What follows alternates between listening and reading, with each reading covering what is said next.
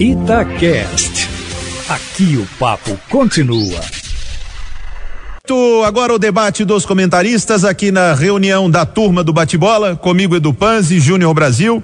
Pra gente começar falando da vitória do Cruzeiro, foi uma vitória importantíssima no último sábado, jogo às 11 da manhã contra o Brusque, e acho que além do resultado, da tranquilidade, da confiança, podemos dizer também, Edu Panzi, que o adversário não era um adversário qualquer desta Série B. O Brusque é um dos bons times dessa Série B. A gente não coloca eh, com uma grande capacidade técnica a segunda divisão, mas dentro dela o Brusque tem feito uma boa campanha. O Cruzeiro foi e venceu de virada.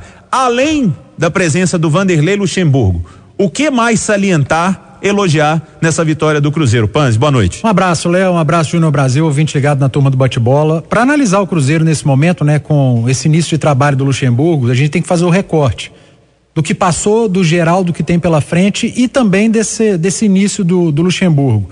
Para começar, ele mudou um pouco a postura do time em campo, tática e a postura de entrega também dos atletas. A, a questão da entrega é muito de conversa, é de vestiário é daquilo que o, que o treinador, que o gestor de grupo coloca na cabeça dos atletas e principalmente, Léo, é, do que o Luxemburgo falou na coletiva depois do jogo, né? Salário em dia. E isso, isso muda é, qualquer ambiente de vestiário e, e de clube.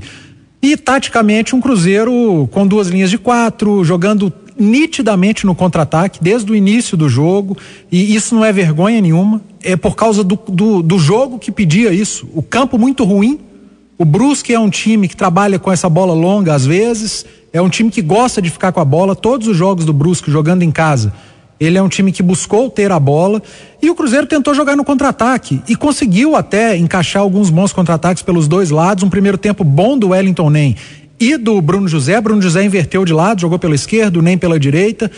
Só que a bola não chegava tão limpa para o Marcelo Moreno, que acabou participando pouco. Mas o, o, os melhores lances, pode-se dizer assim, no primeiro tempo, acabaram sendo do Cruzeiro. Segundo tempo, um vacilo do Brock, chegou atrasado numa disputa, acabou cometendo o pênalti. E aí foi no, na, na, base do abafa, o, o Luxemburgo ousou é, deixou apenas o Ariel Cabral como um, um volante. Você gostou do jogo do Cabral? Gostei. E falei disso na, na transmissão. O Alberto Rodrigues me perguntou o que, que eu estava achando do Cabral. Eu falei, ó, oh, Alberto, tá fazendo um bom jogo o Ariel Cabral. É, tanto defensivamente quanto ofensivamente. Não dá para dizer que o Cruzeiro jogou bem, mas ele foi melhor que o Brusque. Ele mereceu vencer. Isso a análise do recorte da estreia do Luxemburgo. Para um geral, Léo, pela pretensão do, do Luxemburgo, que é o acesso, o discurso dele de chegada, o Cruzeiro precisa jogar muito mais do que jogou contra o Brusque, para tirar a pontuação que tem em relação às equipes que estão acima e para chegar lá na frente. Sem dúvida alguma. Júnior Brasil, Cruzeiro que hoje teve pela primeira vez o um primeiro dia de trabalho do Ricardo Rocha. Edu Panzi falou muito do lado do campo, mas fora do campo o Cruzeiro tem vivido dias turbulentos. O Ricardo Rocha, que teve uma experiência no São Paulo, ficou muito tempo como comentarista, trabalhei com o Ricardo na televisão, um cara de extrema gentileza, um cara do bem, né? E com uma carreira irretocável, campeão do mundo com a seleção. No que que pode ajudar o Ricardo Rocha nesse tão turbulento extracampo do Cruzeiro? Boa noite, Júnior. Boa noite, um abraço, Léo, Edu, amigos e amigas. O Cruzeiro precisa muito deste tipo de ajuda, não que não tenha pessoas que conheçam do futebol, tem, mas principalmente o presidente precisa saber ouvir. E o Ricardo é uma voz que pode chegar com força, com moral, com conhecimento para dar os seus pitacos. Claro que você tem lá o diretor, você tem o, o, outros nomes, mas o Ricardo, aquilo que você falou, ele tem uma grande bagagem e pode somar sim, não só até para a marca do clube, porque você ter um Ricardo, campeão como ele é, o cara com uma história bacana e eu lembro muito bem quando ele, na Copa aqui no Brasil, ele foi comentarista, comentava e comentava muito bem, uma boa visão de jogo. Então eu entendo que ele pode ajudar, mas o Cruzeiro, a principal ajuda é organizar financeiramente o clube. E até, quem sabe, podendo contratar quando resolver essas pendências. Porque no momento, pode ser o Ricardo, pode ser o Luxemburgo, pode ser quem for. Tá todo mundo de mão atada. Não bebe água aí não, Júnior Brasil, que eu quero saber sua opinião sobre o Galo que venceu mais uma no final de semana, venceu o Juventude, um jogo que quando a gente olha para a tabela e para as camisas, a gente imagina o Galo com uma obrigação de vencer o jogo, até porque para quem quer ser campeão brasileiro são jogos que tem que vencer. Mas mais uma vez não foi um jogo fácil, só que mais uma vez o Atlético ganhou. Então, no, naquele, naquela do copo meio cheio, meio vazio, ah, o Galo tem que jogar um pouco mais, mas o Galo tá ganhando de todo mundo. São oito vitórias seguidas. Tá te dando a confiança necessária de que hoje o Atlético é o principal candidato ao título do brasileiro. E é um dia bom para perguntar isso, sabe? Porque o Flamengo tomou de quatro ontem. Porque senão tava fácil de dizer que era o Flamengo. Eu, eu achei que você ia falar o seguinte: eu vou te perguntar do Atlético do primeiro tempo ou do segundo tempo? Do Atlético no geral. Porque o Atlético do segundo tempo, ele inspira uma grande confiança. E só lembrando, o Palmeiras também não ganhou. A rodada, esses dois grandes aí que brigam pelo título junto com o Atlético, eles não pontuaram. Isso mostra a dificuldade do campeonato e que você às vezes enfrenta determinados adversários que no momento o torcedor olha e fala, ah, são adversários fracos. Não, mas um Fortaleza mesmo está mostrando qualidade, está mostrando um bom trabalho. Agora, falando do Atlético, o primeiro tempo, mais uma vez, que não foi bom, e a gente começa a entender também o lado do Cuca. Ele projeta algo, colocou força, colocou o Nath, colocou o Hulk e nem sempre dá certo. Mas o que a gente tem visto é o seguinte: o Atlético que entra no primeiro tempo falta um pouco de disposição. É, a gente sabe que talvez o Nath nessa volta, é, a Covid fez com que o jogador não tivesse 100% fisicamente e parece que ele chega às vezes um pouquinho atrasado. Até o Cuca fala sobre isso. E é um cara de um potencial incrível, pode arrebentar contra o River. Eu acredito nisso. É jogo para ele. Mas foi um Atlético muito forte, escalado mas mais uma vez um Atlético que no primeiro tempo não consegue apresentar um bom futebol. Veio o segundo tempo, vieram as mexidas. A segunda leva de mexida, eu acho que foi a crucial a entrada do Sacha. Eu havia até falado sobre isso. Porque o Hulk, muitas das vezes, é, principalmente nesse momento que o Nacho não está aparecendo tão bem, e ainda aparece com qualidade, mas não é o mesmo Nacho de outros momentos, o Hulk fica isolado. Entrou o Sacha, e a gente já viu isso com o Sacha, com o Vargas. Quando entra alguém para atuar ao lado dele, ele consegue fazer uma tabela, ele consegue fazer um dois, ele consegue é, dar um passe, receber o passe, e aí aparece mais o Hulk. Porque tendo outro atacante, facilita para ele, até para dividir a marcação do adversário. E aí o Atlético cresceu, o Atlético foi bem, poderia ter feito até mais gols, desperdiçou muitas chances e tem que elogiar também, viu, Léo, o zagueiro Natan como ele traz segurança, como ele tem boa presença, boa leitura de jogo e chega bem ao ataque. Então, esse Atlético eu estou acreditando e que vitória, para dar moral para a sequência no brasileiro e para o jogo contra o River. Você falou aí sobre o posicionamento do Hulk. Ô Edu Panz, eu fui ver o mapa de calor do Hulk, não só no jogo contra o Juventude, mas em média, né? A gente acessa o Footstats, o SofaScore, alguns programas que trazem estatísticas do futebol. E o mapa de calor do Hulk ele é muito mais aceso fora da área do que dentro da área. E como ele melhora com o Sacha, que não é a primeira vez que ele está fazendo gol tabelando com o Sacha. Eu quero te perguntar, o Sacha deveria estar mais presente no time do Atlético para que o Hulk fizesse mais gols? O Hulk melhora quando o Sacha está em campo e emendo com a próxima. O Diego Costa pode ser o companheiro do Hulk, jogando mais à frente, ele como centroavante e o Hulk vindo por trás ou jogando por um dos dois lados? Ô Léo, eu acho que a presença do Sacha não depende muito do, do que o adversário propõe para o Atlético. O Sacha hoje ele não é um titular do time do Atlético. Mas a dificuldade que o Atlético encontra em determinados jogos, contra equipes fechadas, às vezes com uma linha de cinco, o Cuca citou que o Juventude fez em determinados momentos linhas de seis com três à frente. Você precisa de alguém para tabelar com o Hulk. O próprio Natan entrou ontem também e às vezes jogando até como centroavante, já não é a primeira vez que o Cuca coloca o Natan e ele faz às vezes até de centroavante dentro do jogo para tentar romper essa, essas linhas que os adversários colocam, é, defesas fechadinhas.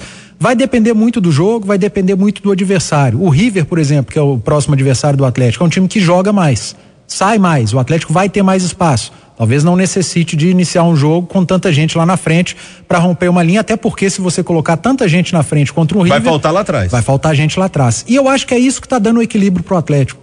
O Atlético é uma equipe que tem dificuldade nos primeiros tempos.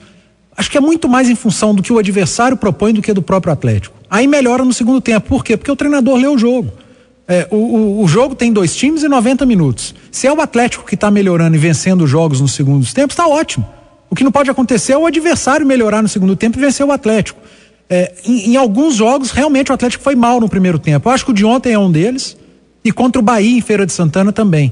Porque não só teve dificuldade para criar, como sofreu o gol.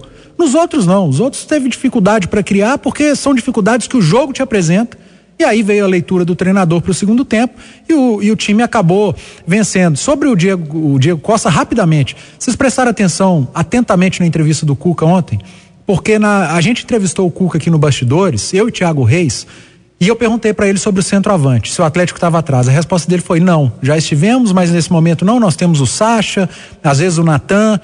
Só que ontem, em determinado momento na coletiva, falando dessa linha de seis, às vezes com quatro à frente ou três, faltou pra gente hoje aquele jogador de área É, que segura a defesa. atenção nisso também. É, que briga com o zagueiro, que faz o giro. Em duas semanas talvez ele tenha mudado de ideia ou já sabe que vai vir esse centroavante. Fica a dúvida. E pode jogar junto com o Hulk ou, ou Júnior Brasil? Hoje é a pergunta que todo atleticano faz. Primeiro o atleticano pergunta: o Diego Costa vem mesmo? A gente não tem essa informação, mas o Thiago Reis disse aqui que está bem próximo. A segunda pergunta: mas vai jogar com o Hulk? Aí eu tenho duas situações para você, Júnior. Essa do Hulk jogar um pouquinho mais atrás, se movimentando e ter o Diego como o Cuca quer. E outra, nós não elogiamos aqui diariamente o elenco do Flamengo que tem Gabigol e Pedro. O Atlético pode muito bem ter Hulk e Diego Costa. Ô, Léo, sabe o que, que é difícil? Você colocar um jogador perna de pau e um cabeça de bagre para jogarem juntos. Aí é dificílimo. Agora, você colocar o Diego e o Hulk, isso é fácil demais. Pelo contrário, é, é o sonho de todo treinador, o sonho de todo time. Ah, o Hulk vai cair pelo lado direito, o Savarino vai acabar espirrando? Talvez. O Savarino a gente sabe também, projeta que num futuro próximo talvez ele seja um cara até que vá para o mercado externo. É um jogador que vai gerar receita para o Atlético. Então não vejo problema nenhum. Você tendo qualidade, você frisou. O elenco, o elenco é determinante. E o Atlético está mostrando essa força do elenco quando, inclusive, nas mexidas do segundo tempo, a equipe tem um ganho. Ela tem um gás novo. Então, assim, dá, é tranquilo, tem que ter um elenco bom e a gente tem que imaginar. No momento, o Atlético está em três competições. É que todo time quer estar. Ô, ô, Léo, Exatamente. é, é só rapidamente, acho que lá na frente jogam juntos perfeitamente. Até mesmo porque, desde que o Keno se machucou, o Atlético tem jogado com dois atacantes por dentro, né? Sim. O Savarino mais fechado, mais próximo ao Hulk, ou até mesmo o Sacha. O, o Savarino ele joga aberto pela ponta, mas fecha demais, né? Faz o É, chamado exatamente. facão. É, eu até concordo com o Júnior. É, vindo o Diego Costa e ficando o Hulk e ele no time titular, acho que quem sobra é o Savarino com o retorno do Keno. Só que. a- e, e como que o Atlético vai marcar? Porque quando marca no 4-4-2, o Atlético recua com duas linhas de quatro, ficam Nacho e Hulk. É o Savarino que retorna. Aí fica Savarino, Tietê, Zaratio e Alan nessa, nessa linha. Quem vai, quem vai retornar? Vai ser o Nacho. Vão ficar Hulk e Diego Costa, Costa caso ele venha. E não é nenhum problema pro Nath fazer isso, porque no River ele já fez. É um jogador que ah, tá precisando muito melhorar a parte física. O Cuca citou isso. Vem de Covid emendada com lesão. Então acho que se os dois jogarem juntos para retornar, para fazer essa recomposição, aí vai ser o Nacho. E acho até que pelo lado físico da entrega do Hulk e do Diego, eles também podem de vez em quando fechar para o Nath Claro. poder dar uma respirada, como diz no meio do futebol, dar uma desafogada. Júnior Brasil, o América venceu, precisava vencer, só tinha ganhado uma em casa, jogando contra o Fluminense, que tem altos e baixos no Campeonato Brasileiro, mas o Fluminense está na Copa do Brasil, Fluminense está na Libertadores e o América venceu para variar com um gol do Ademir. Inclusive, como foi dito ontem durante o jogo, acompanhei também, a gente estava fazendo um Atlético, mas ouvindo todo mundo, o Edu, o Thiago, o América poderia ter vencido por mais. É, não pode desperdiçar tantas chances e que essa vitória sirva para mostrar o América pode sim ficar na Série A, mas tem que ter um futebol como o de ontem. E tem que acertar os gols, viu, Crigo? 6 e 52 Falamos aqui com Edu Panzi, com Júnior Brasil, o debate dos comentaristas na turma do bate-bola. Daqui a pouco, as últimas do programa e a atualização sobre Lionel Messi. Turma na França já está esperando o argentino. Lonax é a lona certa para vários tipos de situação. Lonax protege encostas, também cobre pisos e no silo serve para proteger os grãos. É a lona plástica mais resistente. Quem usou Lonax já descobriu que é a mais vendida do Brasil. Com Lonax não tem erro. Lonax, a marca da lona. Daqui a pouquinho, no Jornal da Itatiaia à noite, vacina para quem tem 30. BH anuncia mais um avanço na imunização contra a Covid. Polêmico voto impresso vai a plenário amanhã. TSE pede investigação a Bolsonaro por vazar inquérito sigiloso. E novo Bolsa Família começa a ser pago em novembro. Esses e outros destaques daqui a pouquinho, 7 horas, no Jornal da Itatiaia à noite. É já já. 6 e 53 agora as últimas da turma do bate-bola. O craque Lionel Messi é aguardado na França para assinar contrato com o Paris Saint-Germain. Segundo informações da ESPN, o clube de Paris já tem tudo acertado com Jorge Messi, que é pai e representante do craque. O vínculo será de duas temporadas, com a opção de renovação por mais uma. A expectativa é de que o negócio seja concretizado nas próximas horas. Anteriormente, foi veiculado que o argentino faria exames médicos e assinaria com o clube ainda na segunda-feira. Mas imagens registradas pela emissora Sky Sports mostraram o craque ainda na sua casa da Espanha. Inclusive, o Messi lá de bermudinha, na beirada da piscina, estava muito preocupado com o Paris Saint-Germain no momento, o Messi não. Além da expectativa dos torcedores, o treinador do Olympique de Marseille, nosso conhecido Jorge Sampaoli, disse que é uma motivação extra o acerto do compatriota com o Paris Saint-Germain, sua equipe rival na França. Sem dúvida alguma, e uma perda gigantesca para a Liga Espanhola, né? que fez o que fez, colocando limites e atrapalhando o Barcelona neste acerto com o Messi, a incompetência né, administrativa do Barcelona colocada à parte, porque ela existe, mas perde muito a Liga Espanhola e para onde o Messi for, se for mesmo para a Liga Francesa, ganha muito porque é uma, talvez a maior marca do futebol mundial. Depois da saída do Messi, torcedores do Barcelona tiveram outra má notícia. O atacante Kun Agüero, recém-contratado pelo clube, teve constatado uma lesão muscular na panturrilha direita. Após uma ressonância magnética, o Barça informou que o argentino vai ficar fora por 10 semanas. Nossa, coisa não tá fácil para a turma lá da Catalunha, não. A Roma oficializou a contratação do lateral esquerdo Matias Vinha, do Palmeiras. Time italiano pagou 13 milhões de euros, cerca de 80 milhões de reais. O contrato de Vinha será de quatro temporadas. Ele vai usar a camisa 5. O uruguaio de 23 anos foi contratado pelo Verdão em 2020, junto ao Nacional, e disputou 70 jogos. Após a goleada sofrida para o Internacional por 4 a 0, Flamengo se movimenta no mercado. É sempre assim, é uma goleada e no outro dia tem informação, procura e tudo e tal. O rubro-negro tenta repatriar o atacante Kennedy, bom jogador do Chelsea, que perde espaço no clube inglês com a chegada de Lukaku, grande contratação do clube inglês, o belga Lukaku. Outro atleta que interessa é Thiago Mendes. Nessa aí o Flamengo já está insistindo há um bom tempo, né? A situação está um pouco mais complicada. O Lyon quer 2 milhões de euros pelo empréstimo e o Flamengo quer pagar apenas 600 mil. Por fim, Flamengo quer resolver o quanto antes a renovação do Arrascaeta. O clube aceita dar um reajuste salarial, mas emperra na necessidade da compra dos 25% que pertence ao Defensor Sporting do Uruguai. O jogo do Fluminense pela Libertadores no Maracanã contra o Barcelona do Equador não terá público.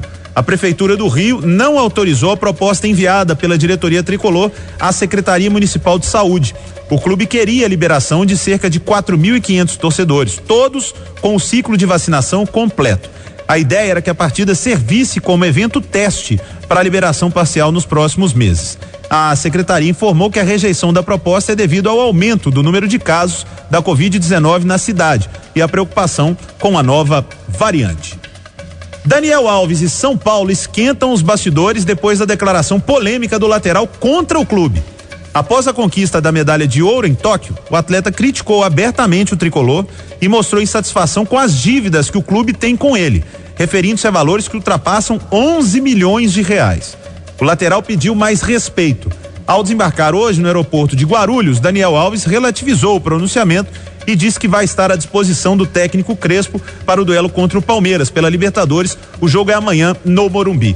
O Daniel Alves volta, né, ao São Paulo, assim como o Arana volta ao Galo para a disputa da Libertadores. Edu Panzi, quando um atleta como Daniel Alves, campeão olímpico, retorna ao Brasil com a torcida do São Paulo esperando o jogador, que faz muita falta, porque é um craque de bola, e a primeira declaração dele é sobre o atraso do clube com ele, o que esperar desse confronto São Paulo e Palmeiras e do Daniel Alves no jogo? O, o primeiro tem que saber se ele vai jogar, né? É. Mas se chegou nesse nível, Léo, é porque já deve ter conversado antes, deve ter ido para as Olimpíadas, para o Japão, já sabendo e avisado: olha, resolvam ou eu vou falar. E acabou falando, sinceramente, É, tem gente que não gosta do Daniel Alves fora de campo, é, tem gente que acha que ele é um mala, fala demais. Mas 11 milhões que você falou? 11 milhões que o São Paulo está devendo em dois anos que ele está no São Paulo. Isso aí até eu cobraria, demorou muito para cobrar. Você cobraria 11 milhões? Que bom que você deixou se, isso claro. Se pudesse um pouquinho mais. Tá bom, Edu Panzi, 6 e 58 O atacante Alex Teixeira tá de casa nova. O Besiktas anunciou hoje a contratação do brasileiro de 31 anos. Seu contrato será de duas temporadas. O último clube do jogador foi o Jiangsu Suning, campeão chinês em 2020, mas que deixou de existir nessa temporada por causa da grave crise financeira. Teixeira deixou de ser especulado em alguns clubes brasileiros na temporada passada, como o Corinthians, o Grêmio e ainda em 2019 até o Vasco. Seu ex-time tentou. No entanto, ele optou por seguir no exterior. 6 e 58 o último detalhe aqui da turma do bate-bola sobre as duas notícias do dia, que são aqui o tempo todo pedidas nas redes sociais. Até o momento, Diego Costa segue se aproximando do Atlético, mas nada certo. Thiago Reis está de plantão para confirmar se o artilheiro internacional, o artilheiro do Atlético de Madrid, da seleção espanhola, vai jogar pelo Galo. E Lionel Messi ainda é aguardado na França, onde amanhã a Torre Eiffel foi reservada pelo Paris Saint-Germain.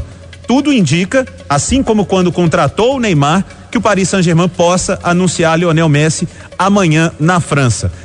Lionel Messi disse que só viaja à capital francesa com tudo acertado, mas neste momento parece que é questão de tempo para que um dos maiores jogadores da história vá jogar ao lado de Neymar e Mbappé. Já pararam para pensar nisso? Neymar, Messi e Mbappé, o ataque do Paris Saint-Germain. 6 e 59 estamos encerrando a reunião da turma do bate-bola. Na sequência, vem o Jornal da Itatiaia à noite, com Aline Neves e Alan Passos. Vão te informar tudo o que aconteceu nessa segunda-feira e o que vem por aí. Mais esportes na Itatiaia, às 8 da noite, com João Vitor Xavier, no Bastidores. Aqui, da turma do bate-bola, tá tudo dito. Boa noite.